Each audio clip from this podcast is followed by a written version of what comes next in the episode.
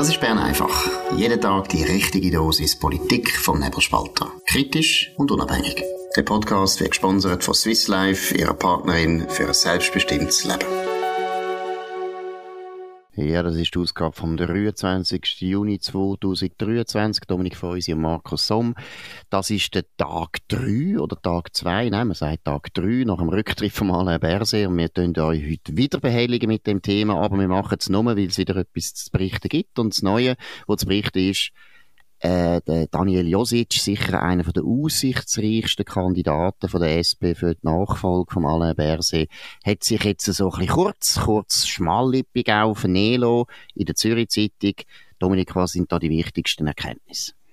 Ja, ist eine äh, tolle Ausgangslage für ihn eigentlich. Findet er die letzte, wahrscheinlich wirklich die letzte Chance für Daniel Josic Bundesrat zu werden.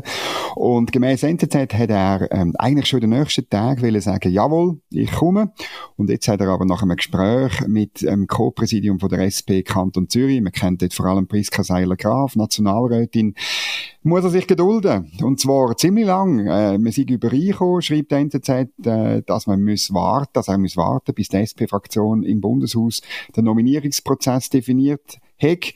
Das ist frühestens Anfang September der Fall. Also ein ruhiger Sommer beim Daniel Josic. Genau. Und was auch noch interessant ist, er wird natürlich darauf angesprochen, dass äh, in der SP, und da habe ich ja, die habe ich ja alle auch schon gehört, in der Fraktion gibt es viel, wo eben das verübelt, dass er seinerzeit, wo es um die Nachfolge gegangen ist, äh, für Simonetta Sommaruga, dass er dort äh, nicht hat wollen Frau kandidieren, sondern wirklich das Gefühl gehabt, als Mann könne er auch kandidieren. Und von dem her äh, sind da noch offene, offene Konflikte, aber er tut das in Abrede stellen. Was sagt er da dazu, Dominik? Er sagt einfach, es sei eine Mediengeschichte und ähm, das sei alles, äh, sei alles äh, gar nicht so wahnsinnig schlimm. Ja, das kann man so sagen. Ich glaube es nicht, ganz einfach. Ich glaube vor allem, also ganz problematisch ist ja gewesen, dass er nach dem ersten Wahlgang, wo er doch 58 Stimmen bekommen hat, oder 68, genau. 58. 58 ist doch recht viel sind ja vor allem Ständeräte gewesen, männliche Ständeräte, die hässig sind über das Nominationsverfahren von der SP. Gut, die 58 Stimmen sind gekommen, da kann er nichts dafür, aber normalerweise geht man in so einer Situation dann führen, als Rednerpult, das haben wir schon ein paar Mal erlebt und sagt dann, ich verzichte auf eine Kandidatur, ich will nicht, bitte gehen die Stimmen mehr nicht. Und das hat Daniel Josic nicht gemacht. Und jetzt in der Zürich Zeitung tut er sich aus meiner Sicht also schon mit einer faulen Ausrede aus der Affäre ziehen. genau. Was sagt der Dominik? Ja, er sagt, er hätte das nicht gemacht und es sei nicht nötig gewesen. Ähm, man hätte ihm sonst vorgeworfen, jetzt kann der Josic nicht einmal lassen, wegen dem als Rednerpult zu gehen. Und das ist wirklich eine faule Ausrede. Ich kann, ich kann mich sehr gut erinnern und ich glaube, wir haben es bei Bern einfach auch schon besprochen, oder? Weil das ist der, der grosse Fehler gewesen, den er gemacht hat. Wenn er dort führen wäre, dann könnte er wirklich den Zwist eigentlich mit der, mit der Fraktion ähm, ihn könnte er im Zaun behalten und er hätte sagen, ja, schau, ich kann es ja nicht darauf abkommen lassen. Aber nein, es ist halt damals so gewesen, er hat es darauf abkommen Er hat die damals schon fast nicht mehr existierende Chance wollen wahren und ist ohne so eine Erklärung im zweiten Wahlgang. Und das ähm, bleibt im Raum. Das wissen alle da in Bern. Genau, und ich würde sagen, das sind so die tragischen Sekunden im Leben von Daniel Josic. Falls er jetzt nicht Bundesrat wird, dann wird er später das Leben lang an das denken und das wahrscheinlich seinen Enkel erzählen, dass er dort wirklich ein paar Sekunden lang eben falsch, falsch überlegt hätte, hätte müssen führen. Das ist für mich ein No-Brainer. Denn wer seine Kandidatur wahrscheinlich absolut gut möglich gewesen. Jetzt, jetzt wird es schwieriger. Vielleicht kann eine Partei noch überzeugen, vielleicht. Und ich würde sagen, aus Sicht von der SP eigentlich müsste Partei sich überzeugen lassen, weil der Daniel Josic, müssen wir ehrlich sein, wenn alle anderen Kandidaten anschaust, von der SP ist mit Abstand der beste Kandidat, den sie jetzt zu bieten haben. Das wäre einer, der unglaublich deutlich würde gewählt werden und wahrscheinlich auch eine ziemlich starke Figur wäre im Bundesrat. Also die SP, muss ich jetzt ehrlich sagen, sie wären nicht ganz bachen wenn sie ihn nicht würden nominieren Aber wir wissen ja, wie unsere SP ist. Sie ist sehr häufig wirklich nicht backen. Gut, wir gehen zu einem anderen Thema, zu einer anderen Partei, wo ab und zu, ich sage es jetzt nicht, auch ein bisschen ja, ins Schwanken kommt. Das ist die FDP. Und zwar haben wir ja gestern darüber geredet in Bern einfach, dass die Listenverbindung im Kanton Zürich mit der SVP natürlich umstritten ist in dem Kanton, logischerweise.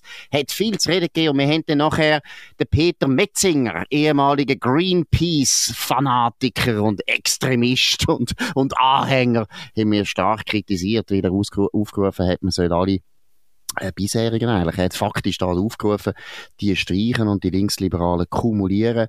Wie ist das weitergegangen, Dominik? Ja, es ist interessant. Äh, der Peter Metzinger äh, hat dann plötzlich seinen Blogartikel ähm, äh, zensuriert, sich selber, hat sich auch irgendwie entschuldigt, glaube noch in einem Tweet. Ich habe es nicht ganz genau verfolgt. Ähm, äh, und hat vor allem äh, die Liste, die interessante Liste eben von dem linksliberalen Flügel, wo man soll kumulieren zu Lasten von allen anderen, inklusive allen bisherigen, hat er rausgenommen. Darum tun wir sie selbstverständlich nochmal ablesen. Es ist nämlich äh, auf der Liste gewesen, Barbara Franzen, Perparim Afdili, Nadine Jürgensen, Peter Metzinger natürlich, man macht ja auch ein bisschen etwas für sich selber, der Nicola Zahn und Esther Miriam de Boer. Ähm, es ist wirklich, äh, die, ist lustig, alle, alle die Linksliberalen hören Bern einfach oder haben es mindestens mitbekommen, grossartig. Aber du musst gerade nochmal sagen, oder wie, warum, also was ist der Irrtum letztlich, wo, genau. wo in dieser, in dieser, in dieser ganzen Geschichte vorliegt? Weil ich, es ist mir dann auch gesagt worden, es ist gemein, wenn man alle die ähm, gegen die Listenverbindung äh, sind, als Linksliberale beziffern. Und ich komme gar nicht raus, was da so schlimm soll daran sein. Genau, linksliberal ist kein Schimpfwort. Es gibt ganz viele, ja, die die ganze Zeit sich immer darum bemühen, dass man sie als linksliberal bezeichnet, obwohl sie eigentlich linksextrem sind. Aber linksliberal tönt so höflich, tönt so vornehm. Es ist eigentlich der Lieblingsbegriff auch von allen Journalisten. Heute gibt es nur noch linksliberale Journalisten. Es gibt keine linke Journalisten. Es gibt rechte Journalisten, wie der Dominik Feusi und ich. Wir werden immer als rechte Journalisten oder rechtsbürgerlich oder rechtsfreisinnig, das ist noch das Beste, oder nationalkonservativ, wenn es noch genau. gibt. Oder SVP, haben es auch extrem. Wir werden die ganze Zeit mit adjektiv beschimpft. Ist genau. völlig gut. Wir, wir begrüßen das. Wir fordern alle auf, uns weiter zu beschimpfen. Es ist immer ein gutes Zeichen. Ich erinnere daran, dass alle ganz grossen Begriffe der Weltgeschichte eigentlich ursprünglich Schimpfwort sind, zum Beispiel wie das Wort Schweizer ist ein absolutes Schimpfwort gewesen. Oder auch Amerikaner ist ein Schimpfwort gewesen. Lutheraner ist auch ein Schimpfwort. Und Zwinglianer ist auch. ein Schimpfwort. Also wir sind in bester Gesellschaft. Wir sind stolz darauf, dass wir rechtsbürgerliche, grauenhafte Journalisten sind. Aber ich komme zurück zu den Linksliberalen. Warum ist da ein Grundlagenirrtum? Der Punkt ist, dass die Leute, das sind eben die Leute vom linken Flügel, vom, von der FDP, die haben immer das Gefühl, klar, die 13, 14, 15 Prozent, die die FDP, also ich rede jetzt vom Kanton Zürich, auf sicher hat, äh, die kann man mobilisieren der Wahlen, das ist gut, aber wir brauchen doch neue Wähler, Wechselwähler.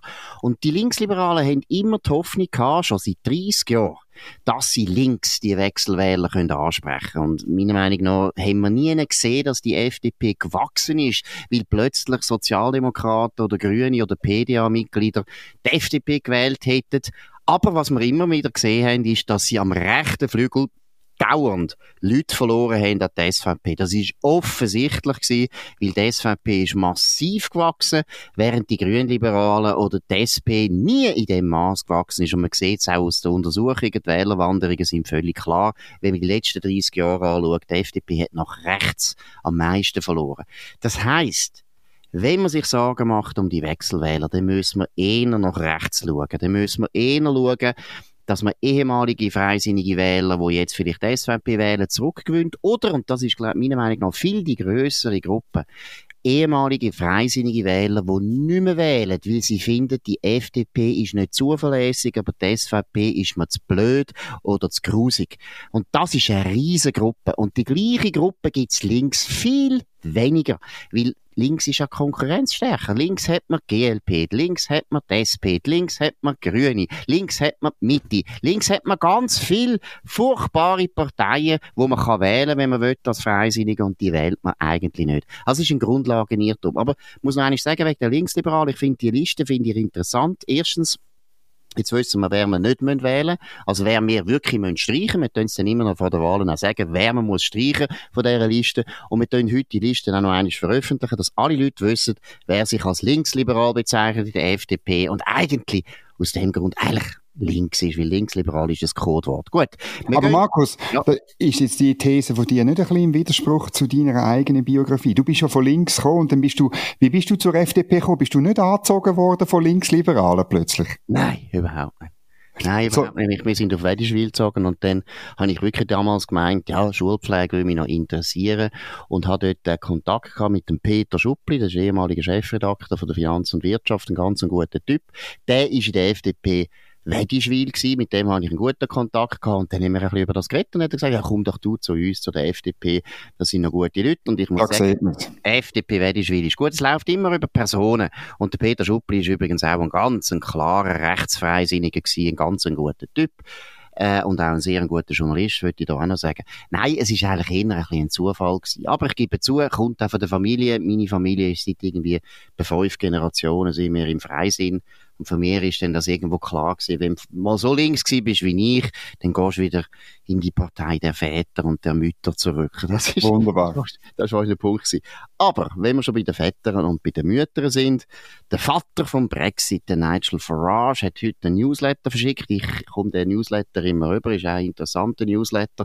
Aber vor allem ist es wichtig, weil heute, heute am 23. Juni 2016 ist der Brexit bestimmt worden. Da haben die Engländer abgestimmt und mit einer ganz knappen Mehrheit, muss man sagen, haben sie den Brexit angenommen. Nigel Farage ist einer der wichtigen Exponenten von dieser Brexit-Bewegung.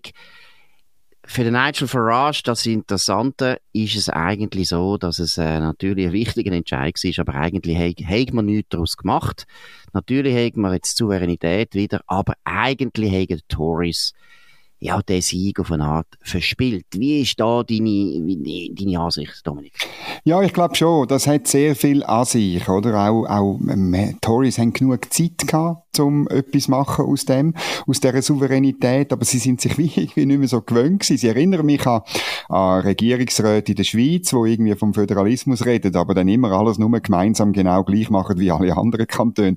Man checkt nicht, auch bei den Tories, was für Chancen das gehabt hätte. Auch will man natürlich eigentlich viele, wo bestimmend und wichtige Tories äh, sind damals und jetzt immer noch sind, eigentlich ähm, der Brexit nicht haben wollen, oder? Es sind halt so Typen gewesen, so ein bisschen Exzentriker wie der Farage oder, oder andere, wo, wo, wo das, der, der Breeze mag oder irgendwie so, wo das gut gefunden haben, wo eigentlich nie Mainstream-Tories gewesen sind und auch nach der Brexit-Abstimmung nicht geworden sind.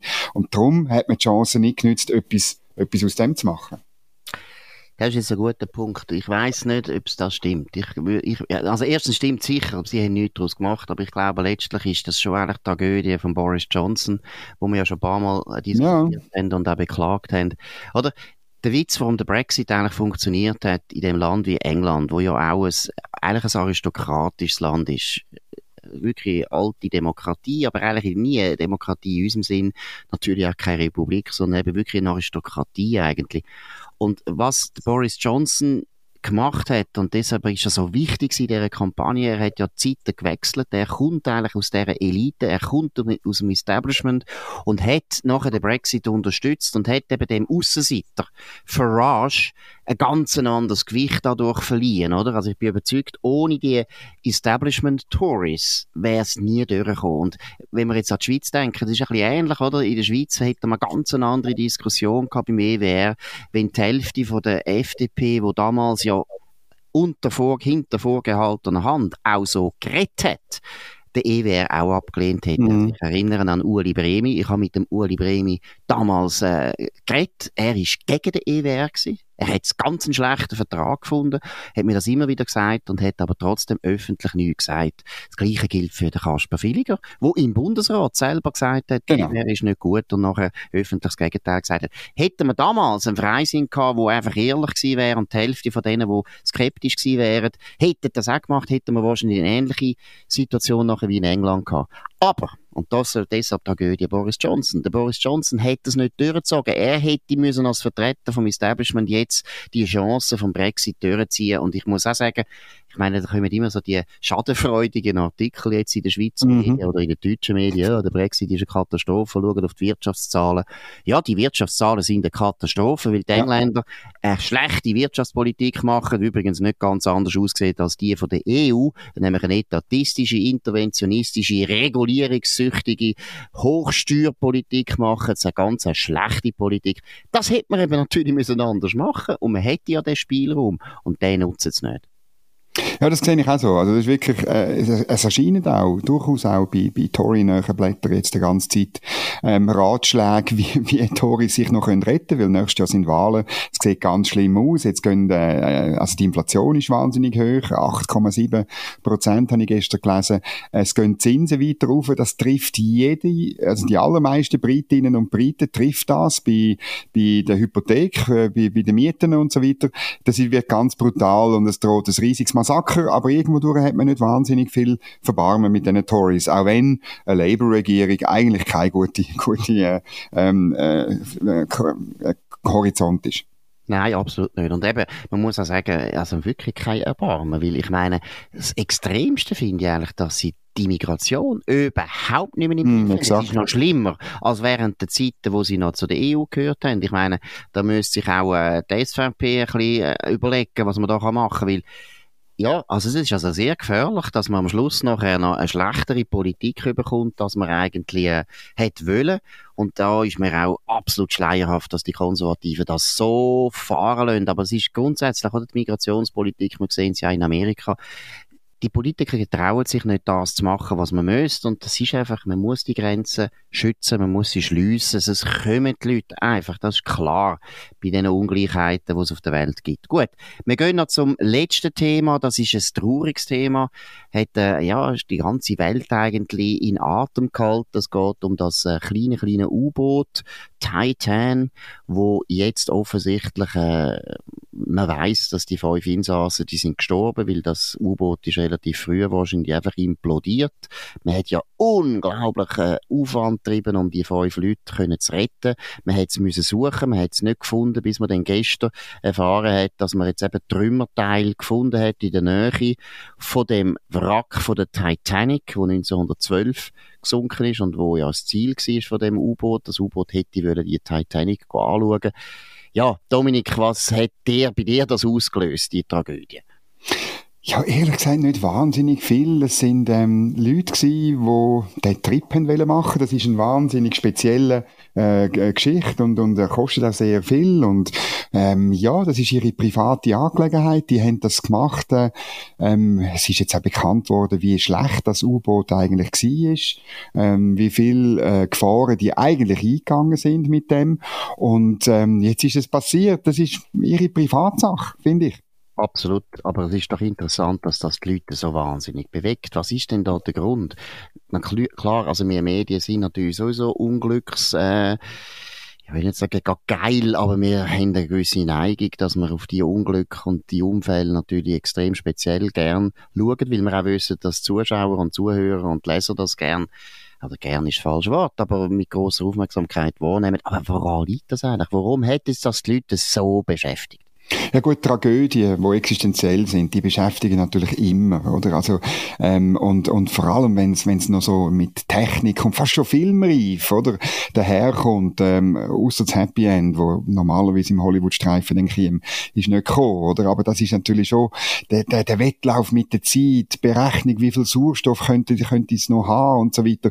Ähm, das ist natürlich schon, das ist äh, eine unglaubliche Spannung, die da aufgebaut ist. Aber, aber ich glaube, die wirkliche Relevanz ist nicht wahnsinnig wahnsinnig groß. Aber du hast noch etwas gesagt, der SRF hat noch ein Geschichtchen daraus gemacht. Also das Geschichte, oder das ist wirklich erstaunlich. Also am 8. in den Nachrichten vom Radio SRF kommt zuerst eben die Meldung, dass äh, das U-Boot jetzt äh, ja, offensichtlich implodiert ist und dass alle tot sind. Und dann sagt man in der Ansage, ja, aber es ist also auch Kritik aufgekommen an, dem, an dieser Expedition ja, natürlich, Kritik kommt an allem auf. Auch an der SAG kommt da mal Kritik auf. Könnte man jeden Tag melden. Nein, es ist eigentlich schon das, ist eigentlich eine No-Brainer-Aussage. Äh, Aber dann kommt das Verrückte. Also, da muss ich wirklich sagen, das ist also eine Neuerung im Nachrichtenjournalismus. Dann heisst es, ja, uns hat eine Zuschrift von einer Zuhörerin erreicht. Und nachher lesen sie die Zuschrift vor, von irgendeiner linken Trulla, wo da sagt, ja, sie fände das furchtbar, wie alle Leute sich nur für die fünf Reichen wo da versunken sind, interessiere und dabei sterben die ganze Zeit still und leise Flüchtlinge im Mittelmeer und versinken dort.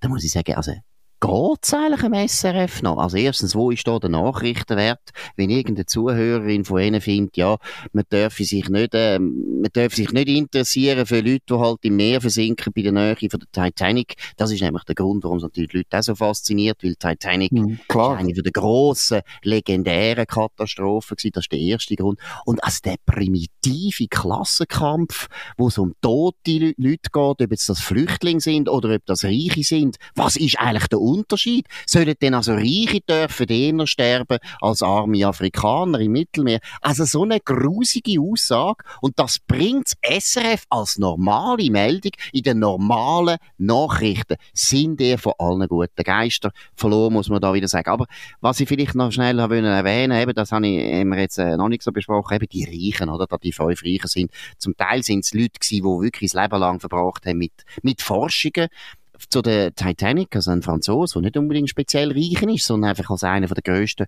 wichtigsten Experten gilt, was Titanic betrifft. Und ja, es sind zwei Paki, also Briten pakistanischer Herkunft, aus einer reichen pakistanischen Familie dabei gewesen. Ganz, ganz tragisch, Vater und Sohn. Der Sohn ist nur 19 gewesen. Und der muss sich jetzt von einer blöden Kuh in der Schweiz auf den Nachrichten eigentlich beschimpfen lassen, dass man, dass man N, sein Schicksal, wo grauenhaft ist, eben irgendwo mehr wahrnimmt als das von Tausenden von anderen Leuten, die wir halt jetzt nicht sehen und nicht kennen und so weiter. Das ist ein normales Phänomen. Aber man muss ehrlich sagen, SRS hat da alle guten Geschmack eigentlich vermissen lassen. Ja, sie haben aber noch mehr daraus gemacht. Also es gibt noch einen eigenen Artikel auf srf.ch, hitzige Mediendebatte, da meinen sie wahrscheinlich die eigene. Wann wird eine Tragödie zum Medienereignis? Und man macht dann ein Interview genau zu der Frage mit, äh, ähm, mit Flüchtlingen, mit dem Daniel Süß, Professor für Medienpsychologie, das gibt's also offenbar. Und ähm, ja, das wird richtig ausgeschlachtet, weil es äh, in die einseitige, nicht vorhandene politische Diversity von SRF passt. Ja, und das Birrenweichen ist, und das haben sie ja selber in den Nachrichten auch noch gesagt, dass sie auch selber gesehen haben, bei den Klickraten und auch bei den Einschaltquoten, dass das halt Leute sehr interessiert hat. Also es ist auch noch eine Publikumsbeschimpfung. Wir ja, schlimm, schlimm, schlimm, Zuhörer, ja. oder? Als Zuhörer müssen wir uns noch ein schlechtes Gewissen einreden lassen von ja, irgendwelchen natürlich. Redaktoren vom SRF, dass wir uns um die Tragödie kümmern und das ist halt auch so ein totales Missverständnis. Eine Tragödie, wo man sich irgendwie kann identifizieren kann. Ja, das sind Leute gewesen, die das Leben lang sich mit der Titanic beschäftigt haben. Fast jeder normale Mensch im Westen kennt Titanic und hat sich auch schon mit dem beschäftigt. Es ist doch klar, dass das die Leute beschäftigt. Es ist doch klar, dass auch die Vorstellung, du sitzt in einem U-Boot auf 3000 Meter unter Meer und dir geht die Luft aus dass das eine wahnsinnige Geschichte ist. Tut mir leid. Also das ist einfach Grundregel vom Journalismus, aber äh, gut, unser Medienpsychologe weiß das dann sicher besser und tut unser schlechte Gewissen dann noch vertiefen. Also, Mumpitz, Unsinn, Blödsinn, das ist, was normalerweise in den anderen Medien läuft, aber nie auf Bern einfach, gar nie. Da ist immer die Wort und die Ausgewogenheit. Das ist klar, das ist es auf Bern einfach an dem 23. Juni 2023. Dominik Freusi und Markus Somm. Ihr könnt uns abonnieren auf nebelspalter.ch oder auf anderen Podcast-Providers. Würde uns sehr freuen. Redet von uns, tönt Werbung machen für uns, tönt uns hoch bewerten. Wir hören uns wieder am Montag nach dem Wochenende auf dem gleichen Kanal zur gleichen Zeit. Bis dann wünschen wir ein wunderbares Wochenende. Das war Bern einfach, gesponsert von Swiss Life, ihrer Partnerin für ein selbstbestimmtes Leben.